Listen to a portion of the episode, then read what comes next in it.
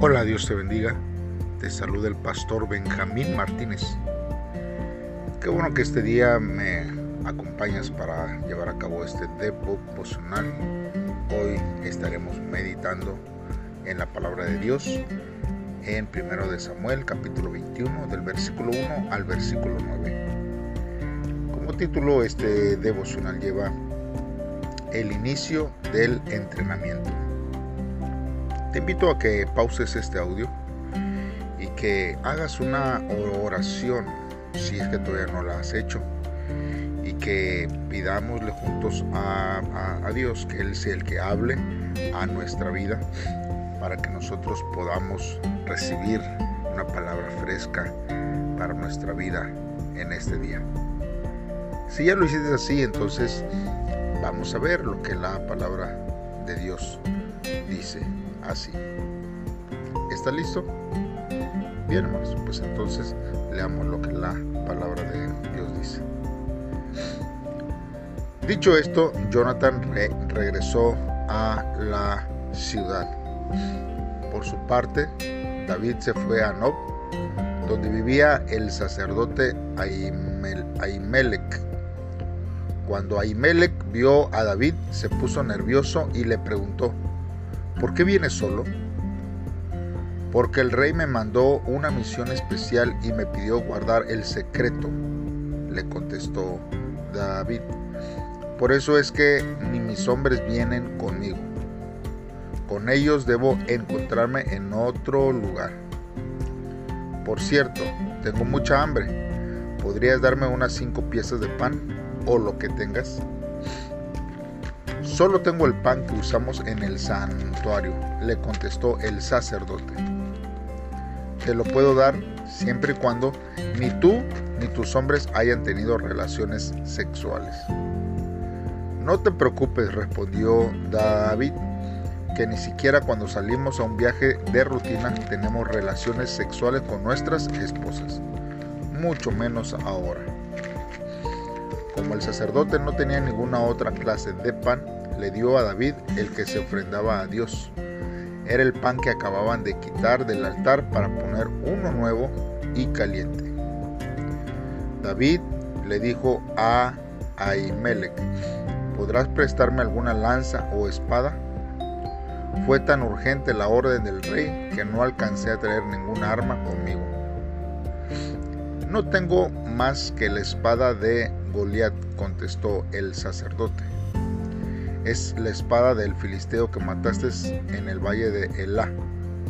Está allí, envuelta en tela, detrás de mi chaleco sacerdotal. Puedes llevártela si quieres. Está muy bien, aceptó David. Dámela. Muy bien hermanos, pues vamos a meditar en la palabra de Dios.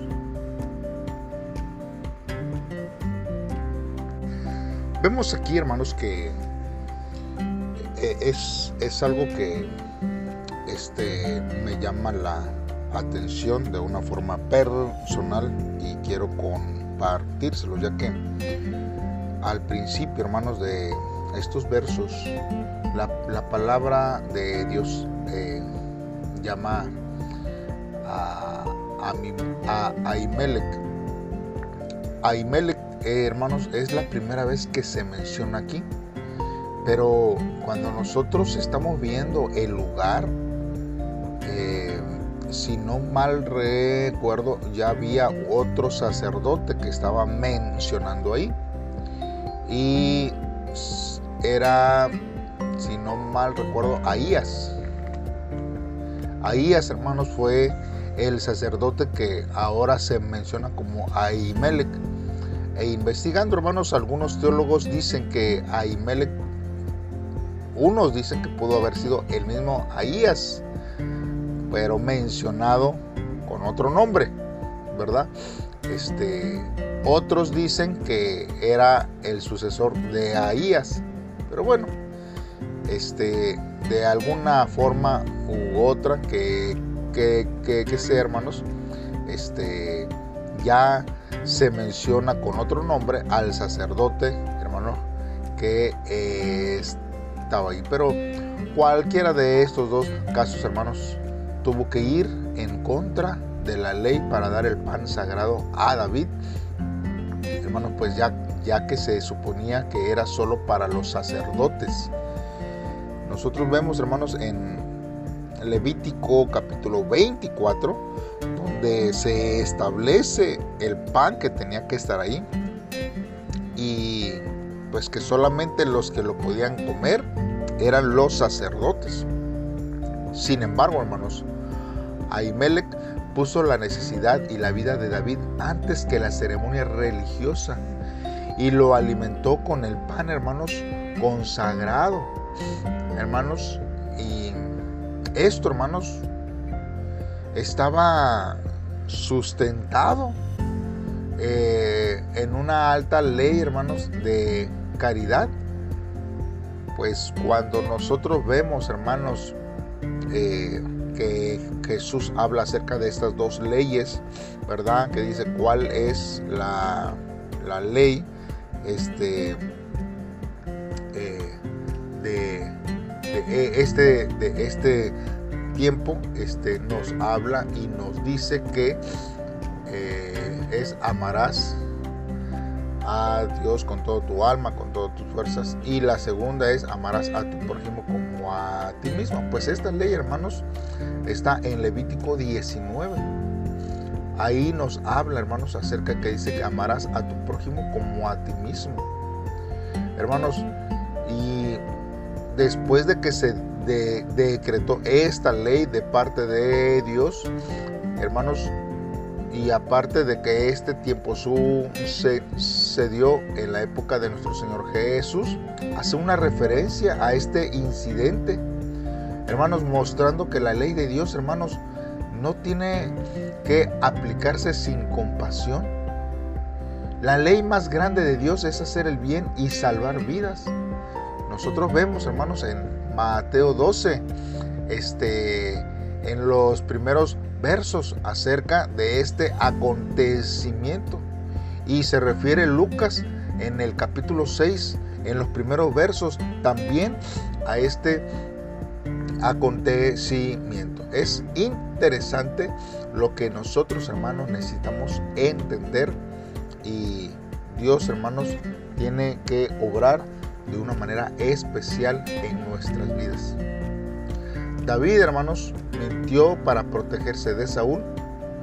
Y algunos hermanos disculpan esta mentira.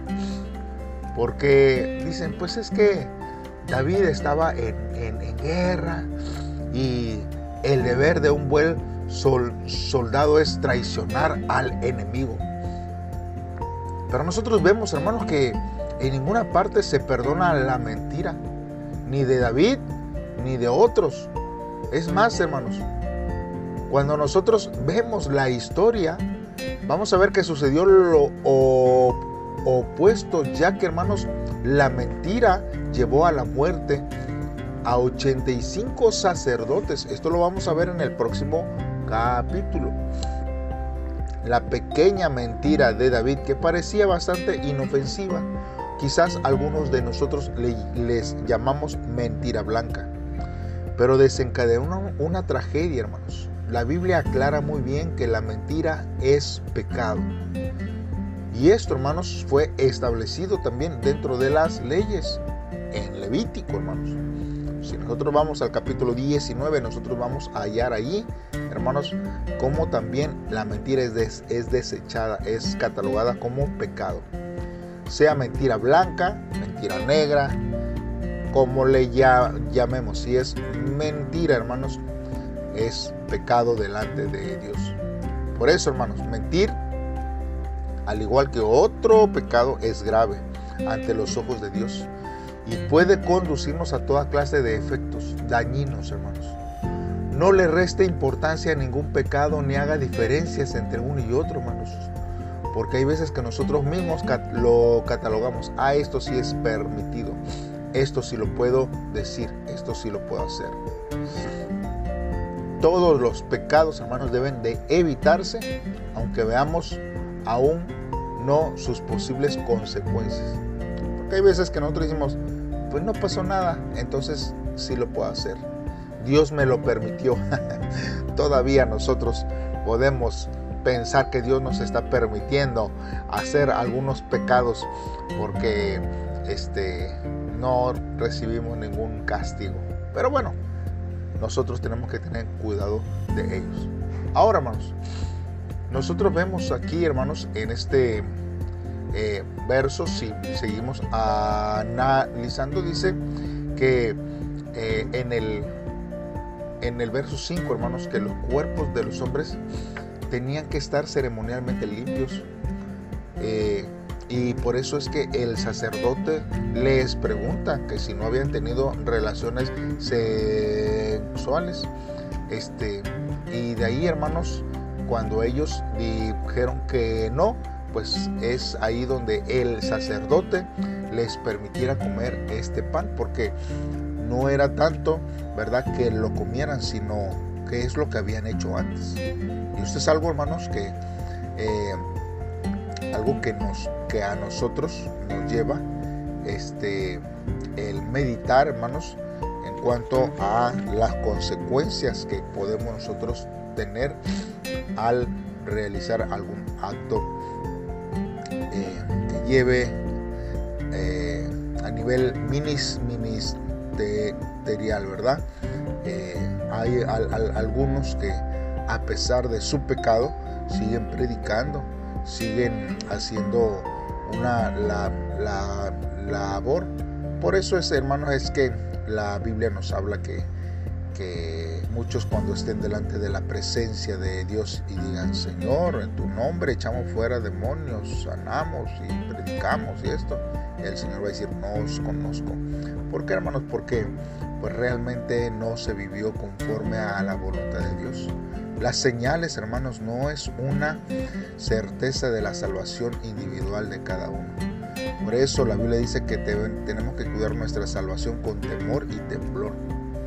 Ahora bien, hermanos, vamos a ir viendo que eh, en, el, eh, en, la continuación, hermanos, de estos versos, vemos que una vez a, las, a la semana, en el Shabbat, hermanos, un sacerdote entraba al lugar santo del tabernáculo y colocaba 12 panes frescos acabados de hornear en una pequeña mesa. Este pan, hermanos, llamado pan de la proposición, hermanos, simbolizaba más que nada la presencia de Dios entre su pueblo, así como también su amorosa providencia, hermanos, que satisfacía, hermanos, sus necesidades físicas. El pan, hermano, que se reemplazaba solo podía comerlo los sacerdotes a cargo. Esto era algo que, ya estaba estipulado en sus vidas y en ese tiempo. Y luego también, hermanos, en, estos versos vemos que eh, se menciona lo que es el, el, el. Y el efod, hermanos, era un chaleco usaban los sacerdotes, hermanos. Y es probable que David no supiera que allí estaba la espada de Goliat, porque era un muchacho, hermanos, cuando él mató al gigante. Y de ahí pasó un gran, una gran parte del tiempo en, en casa. Y, es algo, hermanos, que nosotros necesitamos eh, ver cómo la voluntad de Dios hacia nuestras vidas interviene en muchas formas. Por eso, hermanos, nosotros eh, necesitamos, hermanos, entender que hay personas que están esperando que nosotros los tratemos con misericordia antes que podamos nosotros eh, vivir conforme a las leyes hay personas que necesitan, hermanos, de el sustento en nuestras vidas. Ahora, hermanos, eh, nosotros, hermanos, vamos a ver cómo Dios, cuando nosotros hacemos su voluntad, hermanos, nos va a recompensar eh, porque cada día, hermanos, Él mira las intenciones de nuestro corazón y cómo nosotros lo estamos haciendo. Así que tenemos nosotros que vivir conforme a los propósitos y el camino que Dios, hermanos, está haciendo en nuestras vidas. Así que busquemos, hermanos, siempre la voluntad de este Dios y que Dios sea el que obre en nuestras vidas. Oremos a, Dios y despojémonos, hermanos, de mentir. Hablemos siempre con la verdad. Ayudemos, hermanos, en misericordia a los que necesitan. Y Dios, hermanos, nos recompensará a su debido tiempo de acuerdo a las necesidades y a la provisión que Dios tiene. Oremos a Dios. Señor, en esta hora estamos delante de ti, Padre. Tú eres un Dios misericordioso, bondadoso, amoroso, Señor. Y no hay nada de ti, Señor, fuera. Que nosotros podamos decir que no obras o que no cumples, Señor, tus promesas. Y aunque por momentos, Señor, nos podemos sentir completamente solos, quizás inseguros, ayúdanos, Señor, a recordar que en tus brazos estaremos siempre. Señor, resguardándonos tú con tu mano derecha, Señor. Tú conoces, Señor, todas mis necesidades. También, Señor, tú me darás con las pruebas las salidas. Y confieso que no hay nadie como tú. Por eso, Señor, ayúdame a ser misericordioso, generoso con los que están afligidos y necesitados, Dios, para ser, Señor, también de bendición con ellos, pues en tu palabra tú te agradas de lo que nosotros podemos hacer a, favor de aquel que lo necesita. En el nombre de Cristo Jesús te lo pedimos, Dios. Amén. Dios te bendiga, hermanos. Nos estamos escuchando el día de mañana en un devocional más. No te pierdas esta serie porque Dios está hablando a nuestros corazones a través de su palabra. Saludos y bendiciones.